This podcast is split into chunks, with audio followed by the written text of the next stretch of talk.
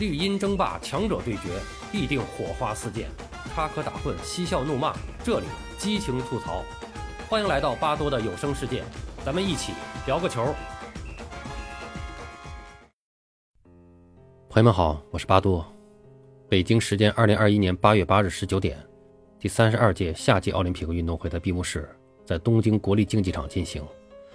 在东京奥运会上展现中国速度的短跑名将苏炳添，作为闭幕式中国代表团旗手，高举鲜艳的五星红旗步入闭幕式会场。在这个夏天，中国田径在东京奥运会上实现了诸多突破，而苏炳添无疑是中国田径的领军人物。在男子100米的半决赛上，苏炳添跑出了9秒83的成绩，打破亚洲纪录的同时，也成为了首位晋级男子百米决赛的中国飞人。在男子4乘100米接力中，他又和队友们一起合作，帮助中国队收获了第四的好成绩。担任中国代表团在闭幕式上的旗手，在苏炳添看来是无比光荣的。他也成为继刘翔之后又一位担任闭幕式旗手的田径运动员，这也是中国田径人的荣耀时刻。身着中国体育代表团团服的苏炳添，高举五星红旗，从容而自信地步入闭幕式会场。各国各地区代表团的闭幕式旗手们。在缓步进入体育场后，围成了一个圆圈形状，展现着友谊与团结。曾几何时，奥运精神在更高、更快、更强后，加上了更团结。在我看来，团结才是奥运精神的最核心。令人欣喜的是，苏炳添担任闭幕式旗手，也代表着中国体育的新风向。他不是奥运金牌得主，甚至没有奥运奖牌，但在赛场上，他展现中国速度；在赛场外，他体现大国风度，他就是中国体育最好的代言人。奥运会并不能完全代表体育运动，夺金牌也不是体育的本质。奥运金牌只是我们向上追求的动力，不断拼搏的过程才是我们民族自强不息的源泉。十三年前的八月八日是北京奥运会开幕的日子，从那以后，每年的八月八日被确定为全民健身日，这是北京奥运会留给我们最宝贵的精神遗产。推动全民健身，建设真正的体育强国，才是我们的终极目标。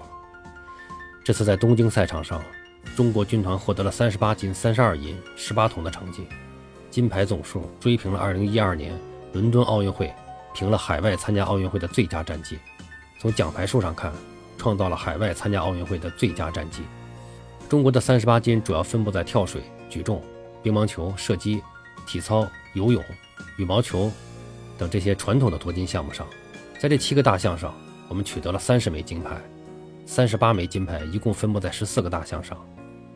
当然，赛场上有赢就会有输，中国军团也有眼泪、失落与遗憾。中国女足三战两负一平，小组赛折戟，卫冕冠军中国女排同样也未能小组出线，创下了历史最差战绩。中国跆拳道仅收获一枚铜牌。结束了每届奥运会都有金牌入账的历史。此外，中国军团还在很多大项上没有取得更多的突破，可谓是任重而道远。但重要的是，中华体育健儿表现出来的顽强拼搏、砥砺争先的精神令人动容，他们在赛场内外传达出来的自信从容也令人眼前一亮。在总成绩落后六公斤的情况下，申立军用惊天一举实现了大逆转。不想给自己留遗憾的五十公里竞走选手宾通达带了三个别针，在将近四个小时的比赛中扎了自己十几下。三十二岁的陈龙虽然卫冕羽毛球男单失败，但他脚上的血泡让人们记住了那个永不言弃的中国龙。二十七岁的汪顺把个人最好成绩提升了一秒一六，成为中国男选手夺得混合泳奥运金牌的第一人。这是一支年轻的队伍，四百三十一名运动员，平均年龄为二十五点四岁。其中二百三十九人为首次参加奥运会，占运动员总人数的七成。未来的他们注定更加辉煌。这个夏天，奥运健儿成为热搜榜上的常客。这不仅仅因为他们成绩出色，更因为站在世界舞台上的他们，将自己阳光自信、率真幽默、个性时尚的一面展现得淋漓尽致，一改过去中国运动员严肃压抑、不善表达的形象。在东京奥运会上，他们个性表达金句频出。多元的个人形象也让公众看到了运动员群体的另一面。首金得主杨倩在比赛中一枪定乾坤，走下赛场却如邻家小妹，还与网友分享起了美甲秘籍。又能拿成绩又热爱生活，这样的冠军食人间烟火，不高高在上，成为网友们这个夏天追逐的明星。女子举重最大级别的选手李雯雯，因为一则睡地板的小视频走红网络，并得到了无数网友的关心。轻松夺冠后，他向所有关心他的人比了一个大大的心。走下赛场的大力士瞬间成为小文文。他还大声地宣告：每个胖女孩都有自己的梦想。个性之美源于自信，存于种种细节之中。零零后管晨晨在平衡木上的袋鼠摇手，不仅蒙翻全网。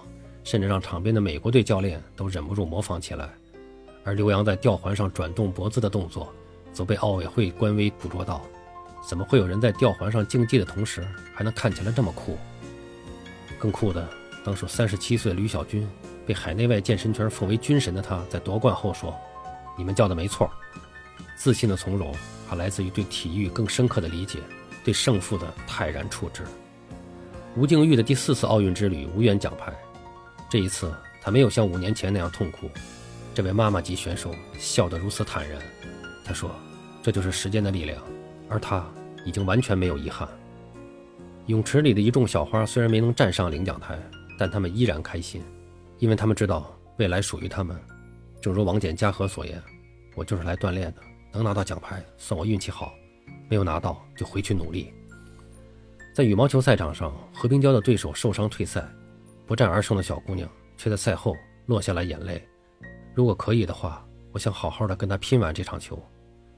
而羽毛球女双樊晨组合输掉了决赛，但他们却是抚慰对手的那一个。在赛后发布会上，贾一帆还讲起了段子，对手也鼓起掌。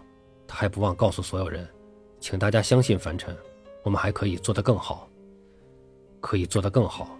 这是每个中国运动员内心的期许，也是他们始终努力的方向。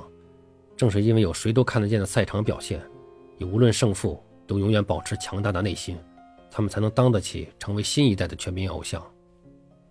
东京奥运会结束了，但我们的体育生活永不落幕，永远精彩。